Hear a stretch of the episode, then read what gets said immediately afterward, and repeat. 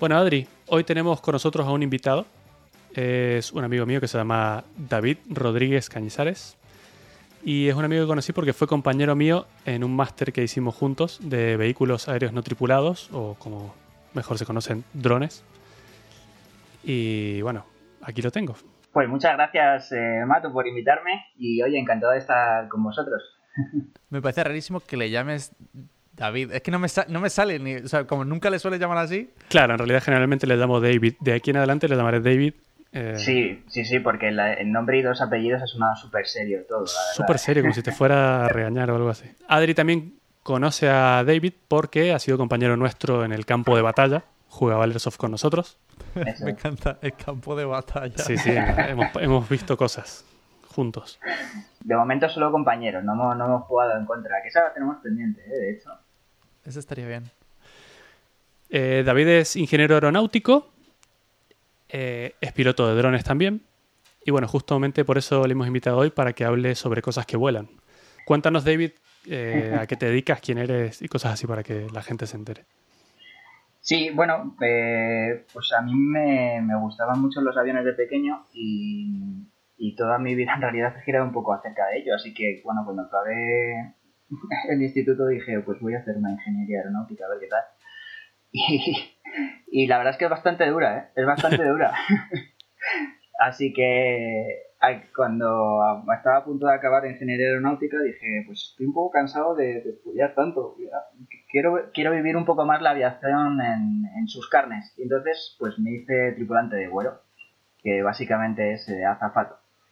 Y estuve trabajando para una compañía aérea pues un año y medio y ahí es donde también estuve aprendiendo no solo la teoría, sino también un poco como la operatividad, etcétera, de, todos los días, ¿no? Porque una cosa es lo que aprendes eh, sobre un papel y otra cosa es hacerlo todos los días. Así que eso, esa experiencia me gustó, me gustó mucho. Y luego, pues eh, efectivamente, he empezado a trabajar como aeronáutico, de mantenimiento de aviones, por ejemplo, empecé. Eh, y luego ahora pues estoy en una startup de, de drones en el que pues bueno he podido desarrollar después de hacer el máster en el que fuimos juntos, Mato, después del máster, eh, luego hay, bueno, estuvimos un año trabajando juntos también. También hemos sido compañeros de trabajo en esa startup, sí. Eso es. Y luego, pues ahora pilotar de drones eh, y, bueno, un montón de cosas que estamos haciendo. La verdad que, es una, idea muy chula y que esta va a revolucionar seguramente el mundo de la aviación. Genial. ¿Cómo crees que está el mundo de la, aeronáutica para gente que quiera ponerse a estudiar eso hoy en día? Es, un mundo complicado, ¿no? ¿Será como el mundo de las telecomunicaciones o de la electrónica? ¿Es, es muy bonito pero bastante complicado o no? Sí, es, bastante complicado a nivel de, universidad. Eh, pero yo creo que al final tampoco es tan, tan difícil como la gente lo plantea. ¿eh? Yo creo que si tú te esfuerzas, puedes sacártelo sin problemas. O sea que tampoco soy una persona hiper inteligente y he podido sacarlo más o menos bien, así que no. En realidad yo, yo me refería un poco más al tema de una vez tienes tu título, vale, soy ingeniero ah. aeronáutico, ¿qué mm. haces? pues hay muchísimas ramas en las que te puedes especializar, la verdad. Eh, simplemente aquí en, en, España, por ejemplo, hay cinco ramas. Está aeronaves, ¿vale? Que está relacionada un poco más con la, el fuselaje, las alas, la aerodinámica, etcétera. Está aeropuertos, que se dedica a todo el tema de la operatividad de los aeropuertos. Está la especialidad de motores, que es únicamente lo que respecta a hacer más eficientes los motores, a hacerlos que a lo mejor que puedan hacer funcionar en subsónico, en transónico, en hipersónico, etc. Eh, hay otra especialidad que es de materiales, ¿vale? Que también se usa muchísimo con el eh, con la parte espacial que se está desarrollando mucho ahora, que hay un montón de, empresas eh, en auge y, la última especialidad es la de que hice yo, que es navegación, ¿vale? Que en esto, pues lo que tratamos es de que una vez que ya sabemos cómo vuela un avión y que vuela de manera eficiente, eh, cómo hacer que vuelen cientos de aviones a la vez y cómo hacerlo de manera eficiente y segura. Eso es básicamente, resumiendo, el que consiste la navegación. Por curiosidad, ¿cuál fue la parte que más se te atragantó en la universidad? Porque, a ver, es decir, es que lo que siempre se ha dicho es que la Universidad Aeronáutica es jodidísimo. Entonces, ¿qué es lo que más te, costó?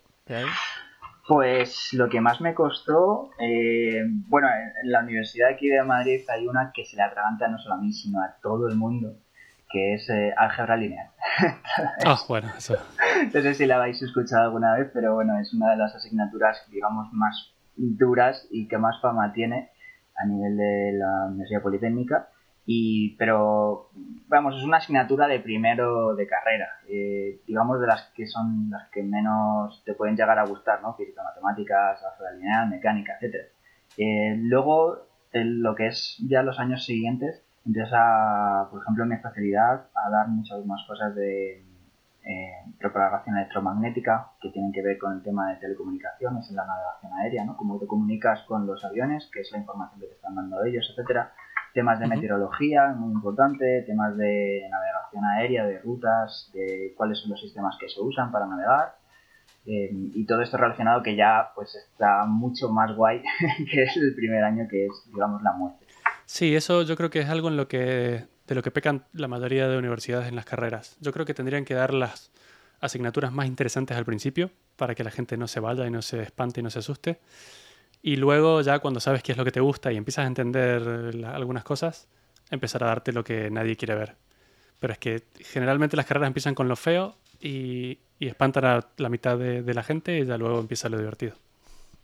Adri me dice que no con la cabeza, pero no sé por qué no. Eh, no, no tal, no como tal como lo has dicho.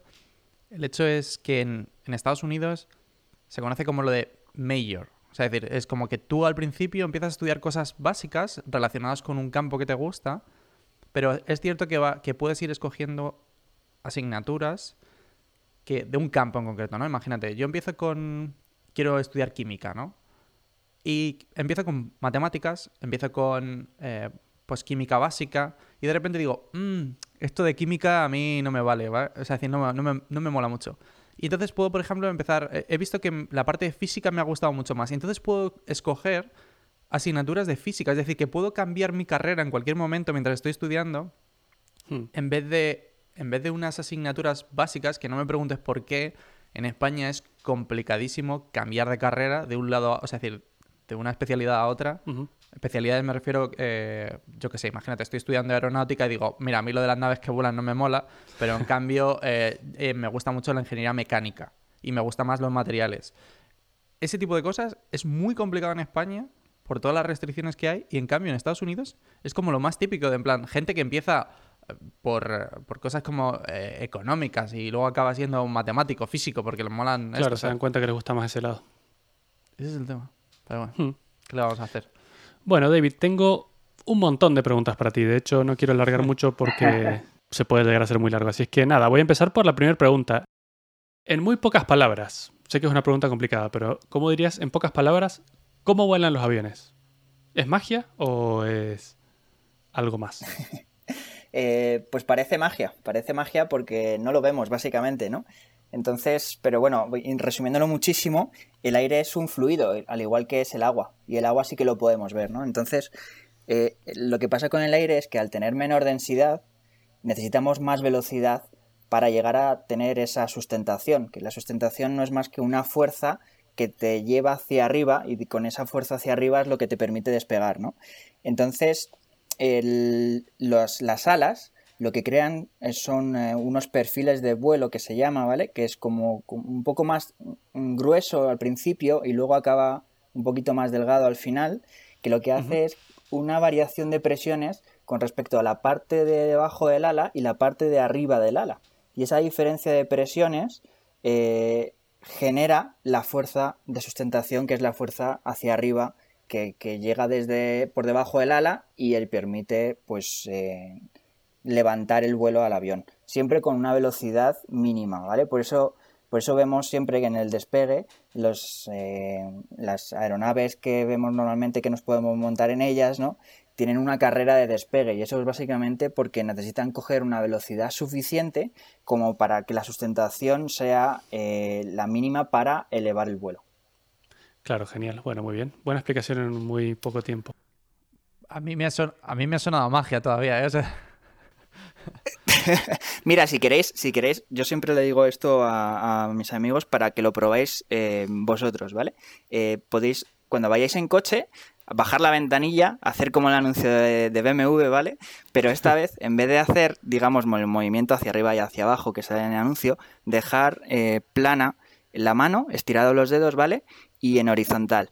Y entonces en ese momento, con el índice, digamos, apuntando justo en la parte delantera, ¿no? En, la dirección, eh, si levantáis un poquito el dedo índice, o sea, que hacéis como un poco de ángulo en la mano, ¿vale? Eso se llama ángulo de ataque. Pues con ese un poquito de ángulo vais a ver como tenéis una sustentación y la mano se va hacia arriba, como mágicamente, ¿vale? Si probáis. Los que estéis ahora conduciendo, por favor no lo hagáis. En realidad en los podcasts siempre es muy difícil explicar cosas que son que, que, a veces visualmente se puede explicar muy fácil, pero yo siempre me acuerdo de un dibujito del perfil alar que explicabas antes, que es como una ala cortada a la mitad. Sí. Y lo que pasa es que el aire, claro, el perfil alar es como más largo por encima y más corto por debajo. Entonces el aire que llega tiene que hacer más recorrido por arriba que por abajo para pasar de una punta a la otra del ala. Y lo que pasa es que al, generar, al ir más rápido por encima genera una presión más baja y eso es lo que como que chupa el ala hacia arriba y es como sustentación. ¿Me lo ha inventado todo David o es más o menos así? No, no, es así. Eh, y además por la parte de arriba, pues la velocidad de la, del aire es mayor que por la parte de abajo. Claro, pero durante el mismo tiempo, entonces como genera esa diferencia de presión. Exactamente. Vale, eso es que no sé si tiene, si tiene, yo ya voy a tirarme, ¿no? A la vista como, como mato y no sé si tiene que ver. ¿Es el, el mismo efecto que el de la pelota de, de baloncesto tirada por el acantilado? Bernoulli, ¿efecto Bernoulli o algo así se llamaba? Eh, es que no, no, sé, Adri, el experimento ese.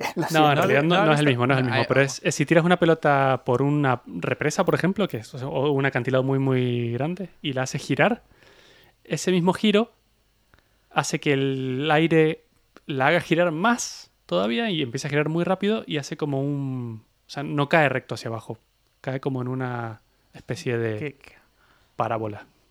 sí, sí, pero que puede, que puede llegar eh, fácil 100, 200 metros. Es como muy loco, porque eh, digamos que, claro, al estar en rotación, el aire del alrededor de la pelota eh, gira más en un sentido, entonces hace que, se levante la pelota, se empieza a levantar y justamente llegue súper lejos.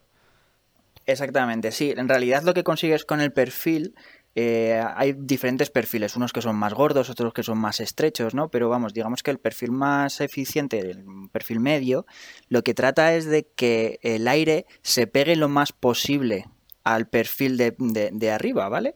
Y eso es más o menos lo que se consigue con la bola. Cuando tú la giras, digamos que el aire se va pegando al perfil de la bola y eso hace que sea menos resistente al aire y entonces pueda avanzar mucho más. Lo que decías del perfil de arriba es lo que se llama flujo laminar, ¿no? El flujo laminar se considera cuando todavía es un flujo em, muy constante, que es justo al principio, ¿vale? Eh, digamos que es un flujo en el que las partículas de aire van bastante rectilíneas.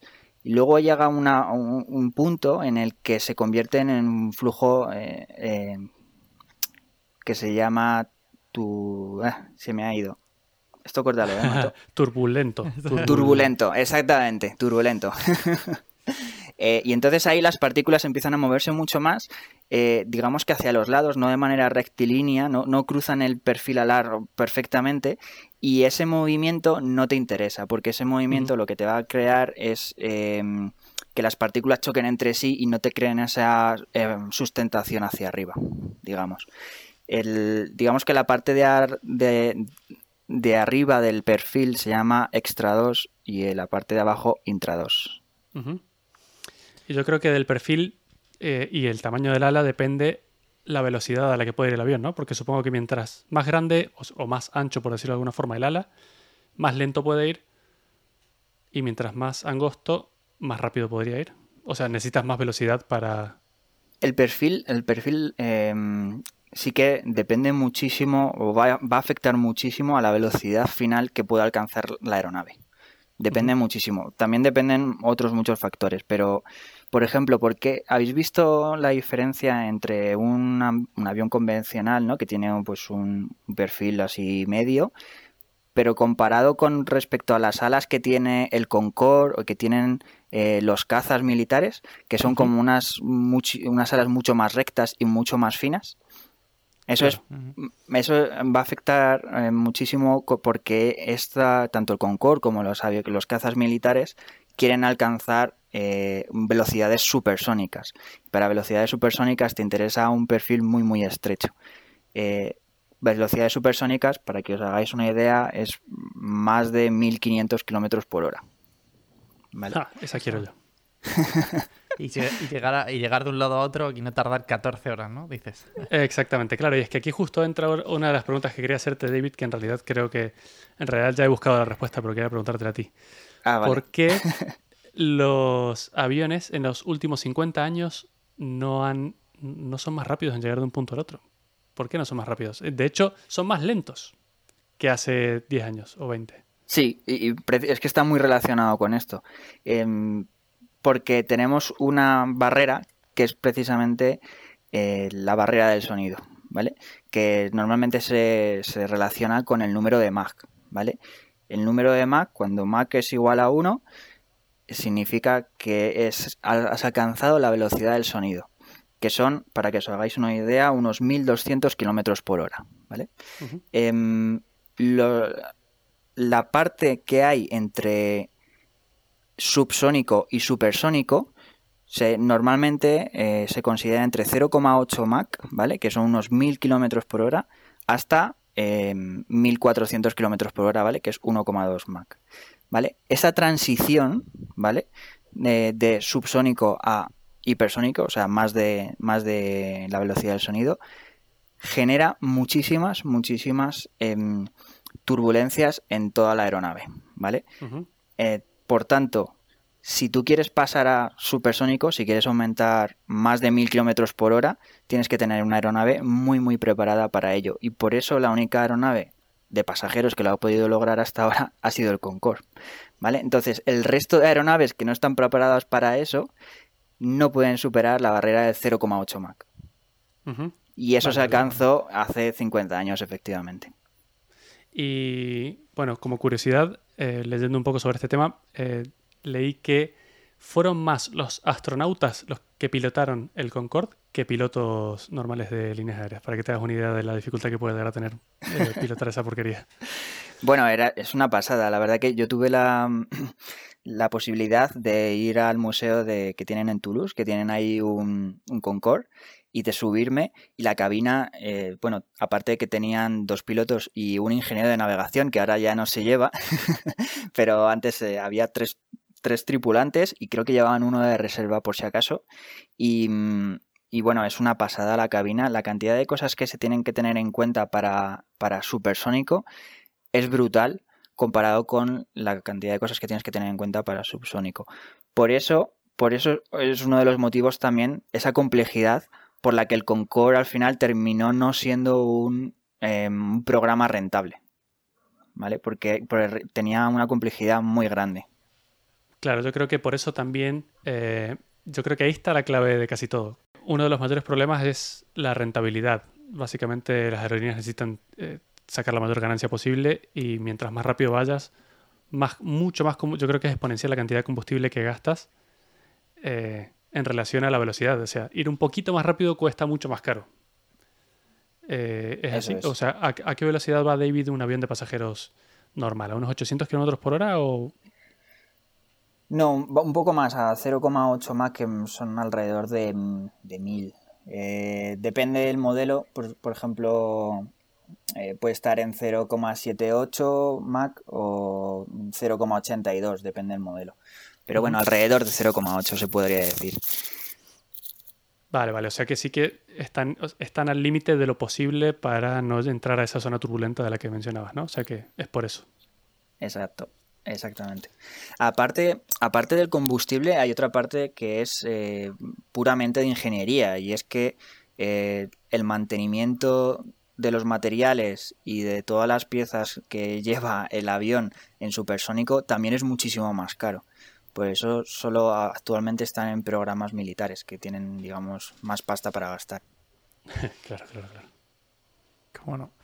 Y, a ver, claro, la pregunta viene a ser, cambiando un poco de tercio, ¿qué es lo que hacen hoy en día los pilotos de avión? Porque hasta donde yo sé, prácticamente el ordenador de a bordo Es como, bueno, voy a poner la ruta del, vuelo eh, y me voy a echar una pedazo de siesta hasta que llegue. De 14 horitas. Pues, a ver, eh, no, bueno, sé, no sé si será así, pero, pero todo pinta. No. Sí, sí, la verdad es que es, es bastante parecido.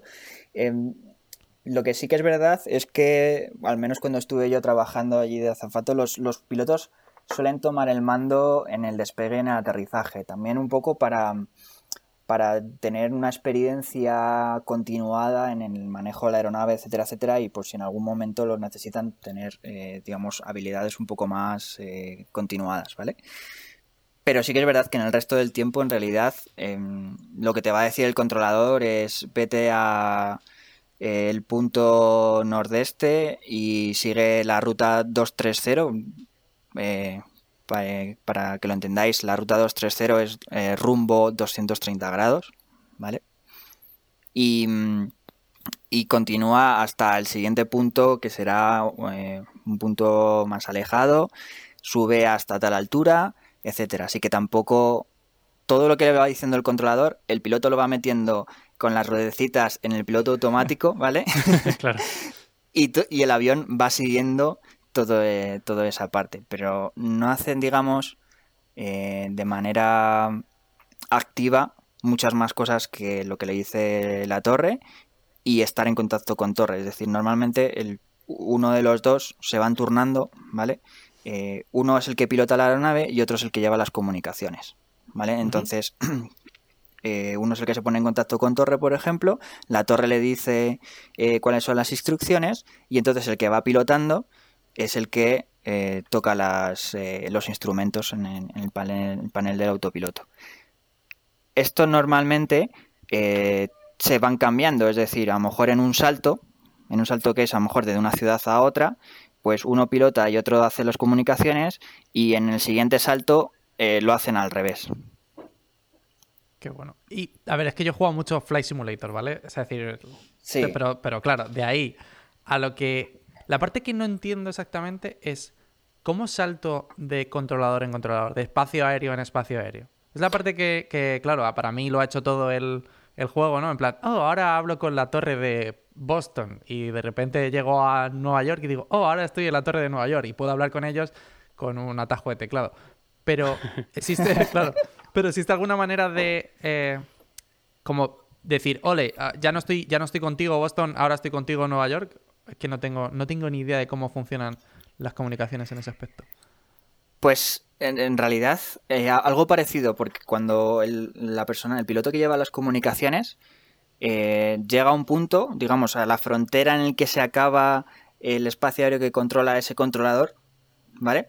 El controlador te va a decir, vale, eh, hasta luego, y luego el código de la aeronave, pongamos que es Iberia 325, dice, hasta luego Iberia 325, pónganse en contacto con eh, Nueva York en frecuencia, me lo invento, 122.55. Entonces el piloto le tiene que responder. Siempre es muy importante en aeronáutica eh, la colación, ¿vale? Que es, eh, vale, aquí Iberia eh, 235, me pongo en contacto con Nueva York en frecuencia 122.55. ¿Vale?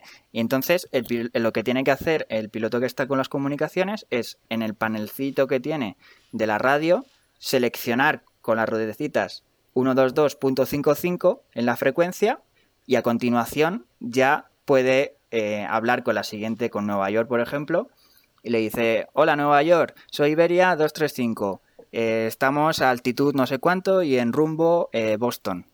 Y entonces el, el siguiente controlador te va a responder con las instrucciones.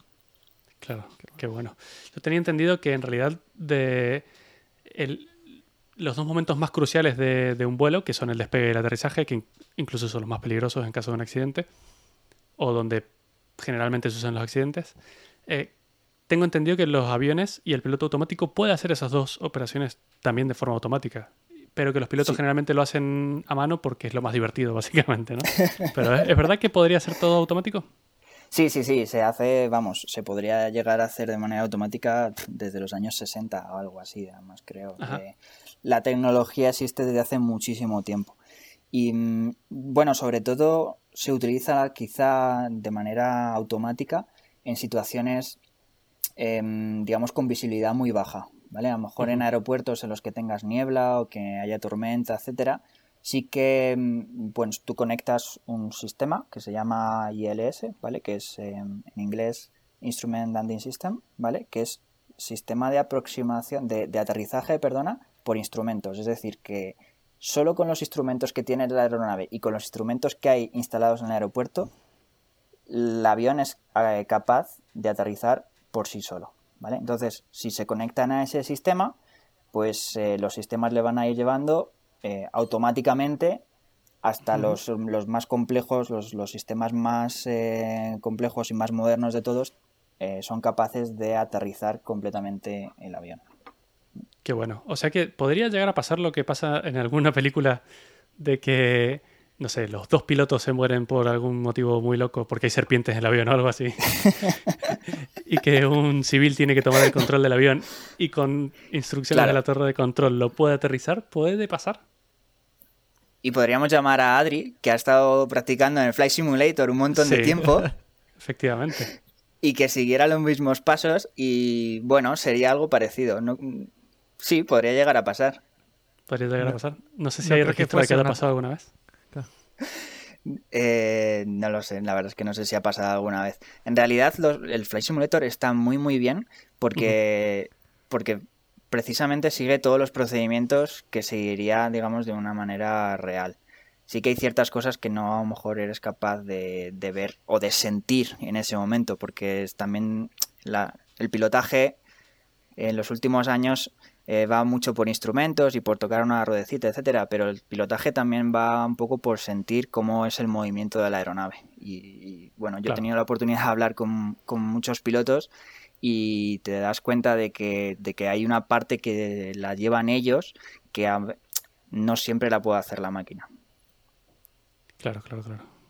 Bueno, te, iba a decir que justo no creo que si yo hiciera el aterrizaje fuese uno de esos aterrizajes muy... Agradables. Muy soft, sí, claro. Es decir, quizás las turbulencias iban a ser un poco... pero bueno. bueno. pero ¿sabes lo que se dice muchas veces? Es eh, toma dura, toma segura. Ah, mira. claro. Es que seguro que ya has llegado al suelo. No, pero sí, efectivamente, tanto el despegue como el aterrizaje son las partes más críticas. Es donde sucede el 85%, has dicho, ¿no? De los accidentes. Sí, sí, sí, exactamente, exactamente. Y eh, esto me lleva a la próxima pregunta.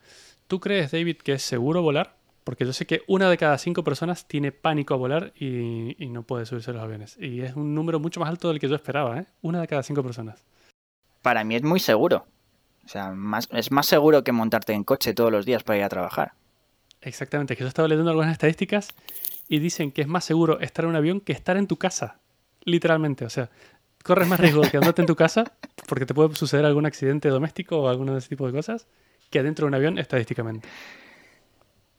Ya, claro, pero no hay un no hay un programa que se llame eh, Hogar catástrofes en el hogar, ¿sabes? Hay uno, sí que hay uno que se llama catástrofes aéreas. Ey, porque las del hogar son muy aburridas, no. Claro. Pero sí que, vamos, son súper Yo sí que es verdad que cuando estudias ingeniería aeronáutica hay ciertas cosas que bueno, te llaman la atención, ¿no? Em, pero vamos, las estadísticas lo dicen en realidad. Yo, yo estoy bastante seguro cuando, cuando me monto, la verdad. Eh, sobre todo además hay que tener en cuenta que aparte de la cantidad de controles de calidad que se pasan, que bueno, de, a nivel industrial yo creo que pocas cosas más Mm, tienen controles de calidad que la aeronáutica. Eh, las tripulaciones en sí eh, tienen muchísimo entrenamiento. O sea que y, compararlo, por ejemplo, con el carnet de conducir, que tú haces la prueba una vez y ya tienes carnet de conducir para toda tu vida, ¿no? Pero los pilotos eh, tienen que estar haciendo entrenamientos cada dos meses. Entonces, claro. cada dos meses van y prueban eh, situaciones catastróficas, eh, hacen entrenamientos básicos de operación normal, de situaciones de emergencia, eh, o sea que vamos, están súper entrenados. Y, aún así, o sea, pues siguen pasando cosas, ¿no? Pero, pero vamos, las cosas que pasan son muy, muy, muy Ínfimas. Comparado con la cantidad de vuelos que hay por día, es, es impresionante, muy, muy bajo el nivel. Eso afecta también en el sentido de que hay muy poca innovación, o no es que haya poca, sino que va muy lenta, porque claro, como tiene que estar tan, tan probada antes de ponerse en producción, por decirlo de alguna forma, la innovación es, es muy poquita. Pero bueno, y aquí viene otra pregunta. Si tuviera que saltar yo de un avión, porque algo pasa. A ver. Antes de saltar quiero saber, ¿a qué altura vuela generalmente un avión de pasajeros, normalmente? Pues eh, si tuvieras que saltar de un avión lo tendrías difícil. Primero para abrir la puerta. Porque no podrías. Vale, porque me hace mucha gracia. eh, Porque por la diferencia de presión es, mm, es imposible abrir la puerta. ¿Vale? Me hace mucha gracia en las películas que sale y de repente coge y abre la puerta como si nada, ¿no? Eso no. No, no. Em, pero vamos, imagínate que tuvieras la puerta abierta y quisieras saltar desde ahí. eh, sería un salto de- desde unos 11 kilómetros de altura. 11 kilómetros. Esa es la altura crucero, se podría decir, de un vuelo estándar de pasajeros. Sí, el- la verdad es que depende también el modelo, ¿vale? El techo operativo, que se llama, ¿vale? Techo operativo es como la, la altura más eficiente a la que vuela un tipo de aeronave, que es un poquito más baja del techo, el techo absoluto, ¿vale? Que el techo absoluto es lo más alto que puede subir.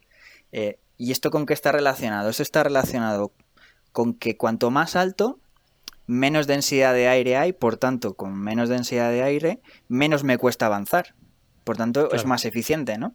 Pero claro, llega un punto en el que no, no tengo suficiente densidad de aire como para que mis motores funcionen. Claro, que las Vale. alas te sustenten. Exactamente, y que las alas te sustenten. Entonces tiene que ser un equilibrio al final entre que me cueste menos, pero que tenga suficiente nitrógeno, oxígeno, etcétera, para seguir quemándolo en los motores y que pueda seguir avanzando o que las partículas de aire me puedan seguir dando sustentación. Qué bien, Em, claro. Es un balance. Exactamente. Y bueno, para que os hagáis una idea, em, el, el avión que más alto pudo subir, ¿vale? Es el famoso Black Bear.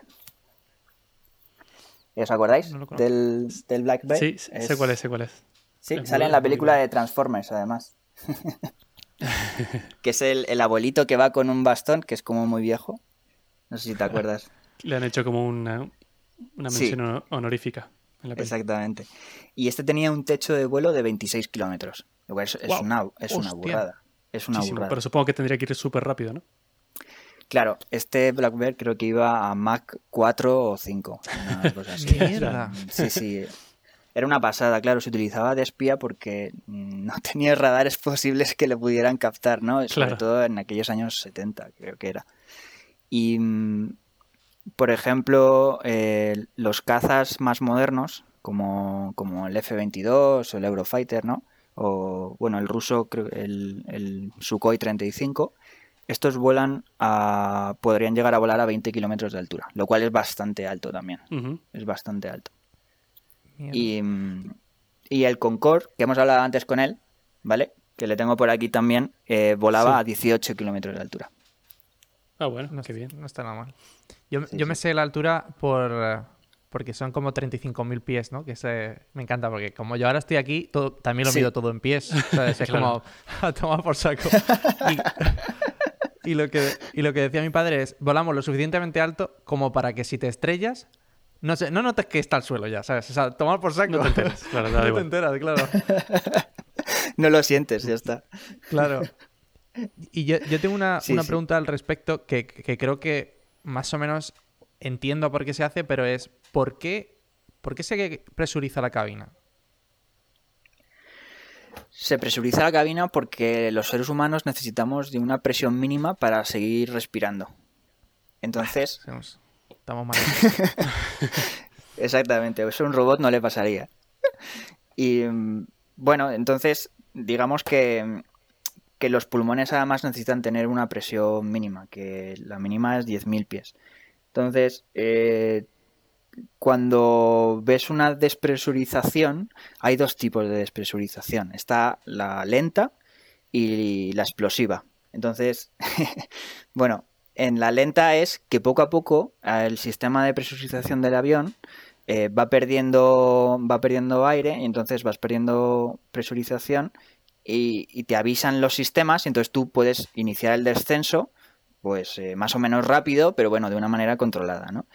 Y la explosiva, pues eh, como su palabra indica, es que has perdido la, la, despresurización de golpe y es cuando salen las películas de esto que sale todo el mundo volando y todos los papeles volando, etcétera. vale, pues eso sería una explosiva, ¿vale? Que has perdido la, la presión y todo el aire se está saliendo por el hueco, ¿vale? Por eso todo el mundo sale por ahí, por ese hueco. Claro, y eso explica un poco lo que habéis dicho antes de lo de la puerta que no se puede abrir, ¿no? Porque según tengo entendido, la puerta de los aviones es más grande que el hueco. Entonces la puerta está apoyada ahí y mientras más presión haya adentro, más cerrada está la puerta, pero no se puede abrir. ¿Es correcto? Exactamente. Eso es, eso es correcto. Pregunta de quesito aceptada, Mato. Perfecto. Bien. vale, y en cuanto a la contaminación, ahora está todo el mundo eh, atento a, temas de contaminación porque por lo visto, claro, se han dado cuenta que los aviones, con la cantidad tremenda de vuelos que hay al día, eh, son uno de los que más aportan la contaminación del mundo. ¿Cuánto, o sea, ¿qué, me cuentas de esto? Es, queman una cantidad absurda de combustible, tengo entendido, ¿no? Sí, la verdad es que se consume muchísimo combustible eh, con los aviones. lo que pasa es que como todo también hay que ponerlo en su contexto, yo creo. Em, yo tampoco soy un defensor de quemar combustible, ¿vale? Pero sí que es verdad que según las estadísticas que se han visto hasta ahora, el combustible que se quema en un avión es el que tú consumirías yendo un coche desde un punto a otro, ¿vale? Desde el mismo sitio que ha salido del avión hasta donde el mismo sitio que llega el avión.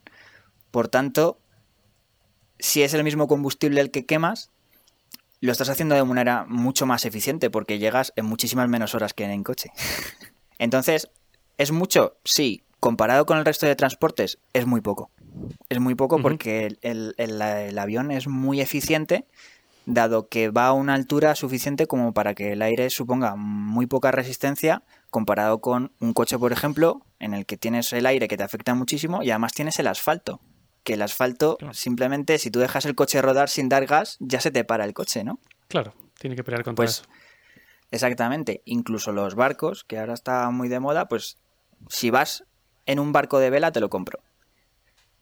Pero si vas en un barco a motor, eh, no, no, te compro la, no te compro la historia de que es más eficiente. Mm, no, porque, porque el agua te va a costar más.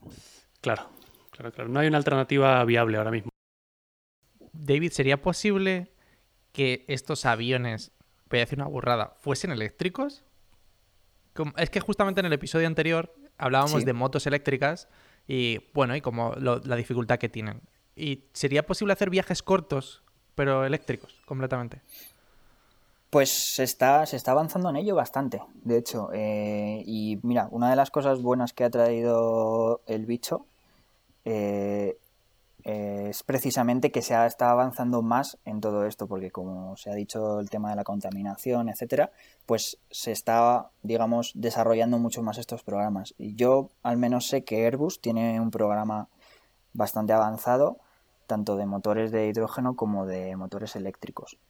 Em, que sea a corto plazo no lo tengo tan claro, porque sí que es verdad que para mover una aeronave de varios miles de kilos, es muy difícil que un motor eléctrico actualmente lo pueda hacer. Pero que lo vamos a ver seguro. Yo creo que sí. Yo creo que al final vamos a empezar a ver primero pequeños desplazamientos, como tú decías, y luego poco a poco un poco más grandes. Sí, yo creo que aquí el problema va a ser el mismo que en todos los casos, y van a ser las baterías, que no son lo suficientemente eficientes por ahora y, y pesan mm. mucho, mucho, mucho, mucho, mucho el combustible tiene una ventaja muy bonita y es que mientras más gastas, más liviano es el avión. Entonces, menos usas, menos pesa el avión y bueno, en cambio las baterías van a pesar un huevo siempre. Sí, mira, con respecto a esto sí que es verdad que se están haciendo algunos aeronaves eh, no tripuladas, ¿vale? Que son con unas alas gigantescas, a lo mejor tiene una envergadura, ¿vale? Una envergadura es desde una punta del ala hasta el final de la, de la, derecha, digamos, de izquierda a derecha, em, de a lo mejor 60 metros. Y que toda esa parte encima del ala lo tienen lleno de paneles solares. Por tanto, son capaces de retroalimentar las baterías eh, a medida que las van consumiendo. Y estos aeronaves sí que pueden alcanzar lo que se llama eh, un vuelo perpetuo, ¿vale? Que es básicamente que pueden estar varios días volando sin la necesidad de aterrizar porque tienen la energía suficiente como para moverse. Creo que hay un, hay un loco ahora mismo que está como dando la vuelta al mundo en un avión de esos. Eh, y es muy, muy gracioso porque es como dices, es un avión súper largo la cabina es muy pequeñita, lo ha acostado dentro. Eh, hay un documental en el que muestran cómo es y es tal cual. Es eléctrico y con paneles solares que lo van recargando y es como dices, va de un lado al otro. Va muy lento, eh, pero va. Sí, va muy lento, sí. Bueno, y ahora que has dicho algo de aeronaves no tripuladas, mm, voy a saltar brevemente al tema de los drones, que bueno, no son aviones, pero son cosas que vuelan, ¿vale? Entonces tiene un poquito más de relación. Además son cosas que, que te gustan a ti, me gustan a mí, así que vamos a hablar un poquito de eso.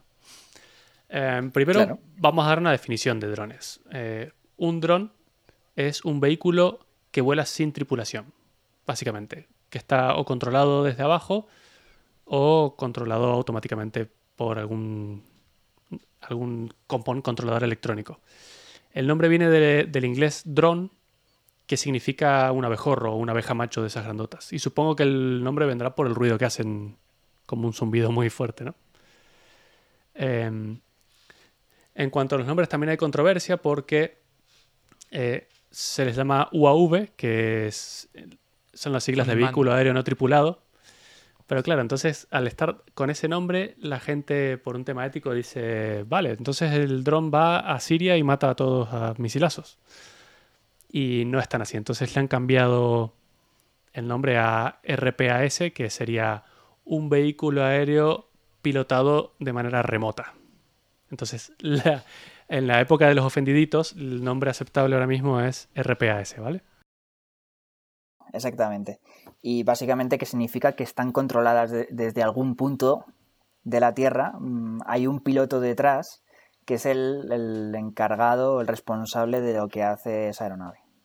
Exactamente, porque estaba la preocupación de que las aeronaves tomen la decisión de si bombardear a alguien o algo o no, pero eso nunca ha sucedido en realidad, por ahora. Estamos muy cerca cada vez más con esta gente de Boston Dynamics, pero por ahora no. Cuando yo vuelo el dron, hay muchísimas, eh, muchísimas leyes aquí que van justamente de eso, tío, de, de que son normas que no puedes volar el dron si tú estás, el piloto, por remoto, estás dentro de una zona. Pero si estás dentro de fuera de la zona, eh, hay un montonazo de vacío legal con respecto a eso. La verdad es que el tema, el tema de regulaciones ahora mismo es un poco lío porque cada país pone su propia regulación y digamos que no está unificada como sí que puede estar el resto de regulación que aplica a aeronaves tripuladas, ¿no? Eh, entonces ahora mismo sí que es un conjunto de normas que cada país hace, deshace, pues en unos países se puede volar hasta 80 metros, otros hasta 120 y otros hasta 150. En uno puedes volar hasta 500 metros y en otros te dejan volar lo que quieras de distancia. Entonces, sí que es verdad que, hay un trabajo por hacer, que, mm, que, ya hay una organización que se va a encargar de ello, ¿vale? Que va a juntar a todas las autoridades de todos los países y los va a sentar en una sala y les va a decir, bueno, que ya lo están haciendo, que les dice, de aquí no salgáis hasta que no tengáis una regulación para todos. hasta que no nos pongamos de acuerdo no se va nadie a su casa. Exactamente. Y ya llevan varios años con ello y bueno, poco a poco, por ejemplo, sí que aquí en Europa, pues ya en vez de que cada país tenga su regulación, ya todos los países europeos tienen una única regulación. Y creo que esto va a pasar en el resto de países. En Asia también, en Estados Unidos, pues ya tiene su propia regulación que es mucho más parecida a la europea que de lo que era antes.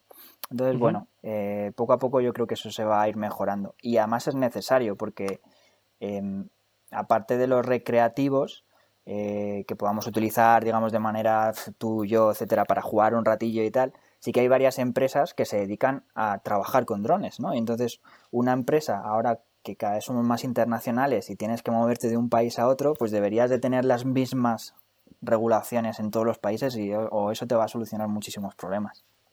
Claro, efectivamente, por dar un ejemplo, podría ser Amazon que quiere entregar paquetes con drones. Si cada país tiene su versión de la regulación, le va a costar mucho a esa empresa eh, adaptarse a esa regulación y poder hacerlo finalmente. Claro. Eso es. Y eso es una pena porque sí que es verdad que la tecnología mm, va muy, muy avanzada, pero bueno, en el tema de las regulaciones es como paso a paso. Eh, al principio se dijo, no va a volar ningún dron en el aire, no quiero a ninguno en el aire sobrevolando en ningún sitio. Y ahora se van dando pasos para ir haciendo eso más flexible o que sí, vale, de acuerdo, tú quieres volar aquí, quieres volar en un espacio aéreo, digamos, controlado, eh, cerca de un aeropuerto, vale, pues entonces tienes que tener todos estos requisitos que son requisitos fuertes, que es que a lo mejor pues tú tienes que tener el título de piloto y además el título para hablar con torre por si por como es porque es espacio controlado, ¿no? Y además tienes que tener eh, un transponder para que el resto de aeronaves te vean alrededor. ¿Vale? O sea que te voy a dejar, pero voy a tener te voy a poner requisitos muy fuertes. Y, y creo que eso es lo que tiene que ser también porque para que sea seguro, que es lo más importante de todo, eh, tienes que poner requisitos fuertes. Sí, me parece bien. En realidad hay requisitos de todo un poco, hay requisitos de peso, de altura máxima, de distancia a la que puedes volar. Eh, en mi caso en particular, tengo un dron pequeñito, que es uno de DJI. Y claro, la regulación, por lo menos la europea, y creo que en Estados Unidos es igual, te dice que el peso máximo que puede tener una aeronave para que puedas pilotarla, o un dron para que puedas pilotarlo sin tener que tener un título de piloto o un carnet de piloto, son 250 gramos. Y me encanta porque el dron que tengo yo pone en gigante, muy grande un costado, 249 gramos. Lo han hecho pesar un gramo menos de lo que la regulación no te permite. Estas cosas me encantan a mí. O sea que perfecto, ese dron lo puedo volar yo sin tener ningún, ningún título. Sí, y creo que las baterías tenía algo parecido, David, para cuando trabajamos en esta empresa. Sé que las baterías de litio tienen una limitación de capacidad para enviarla por aviones. Eh, tiene un máximo de no sé cuánto. ¿Tú te acuerdas de esto, David? Buah, no me acuerdo de la limitación. Lo, que, lo que me encanta es que DJI hizo las baterías un punto menos del máximo de la limitación para que puedan ser transportadas por avión sin tener problemas. En vez de 100 eran 99 y ya está. Entonces ya podías Exactamente. volar por donde quisieras. No, pero está bien, es que las limitaciones se ponen por ciertos motivos técnicos eh, de, estudios que se han hecho, etcétera, y si tú estás por debajo, pues adelante. Puedes ir tranquilamente. Bueno, los drones tienen un montón de aplicaciones, tienen uso militar, como todo el mundo conoce, de hecho, así es como surgieron, por supuesto, como todo. Iba a contar una anécdota de, de los pilotos de, de las aeronaves remotamente pilotadas, ¿vale? De militares ¿vale? Que, como sabéis, están normalmente en una base aérea militar de Estados Unidos, por ejemplo, ¿no? Eh, para los programas del Reaper, etcétera. Estos pilotos están situados en las bases militares, ¿vale? De Estados Unidos.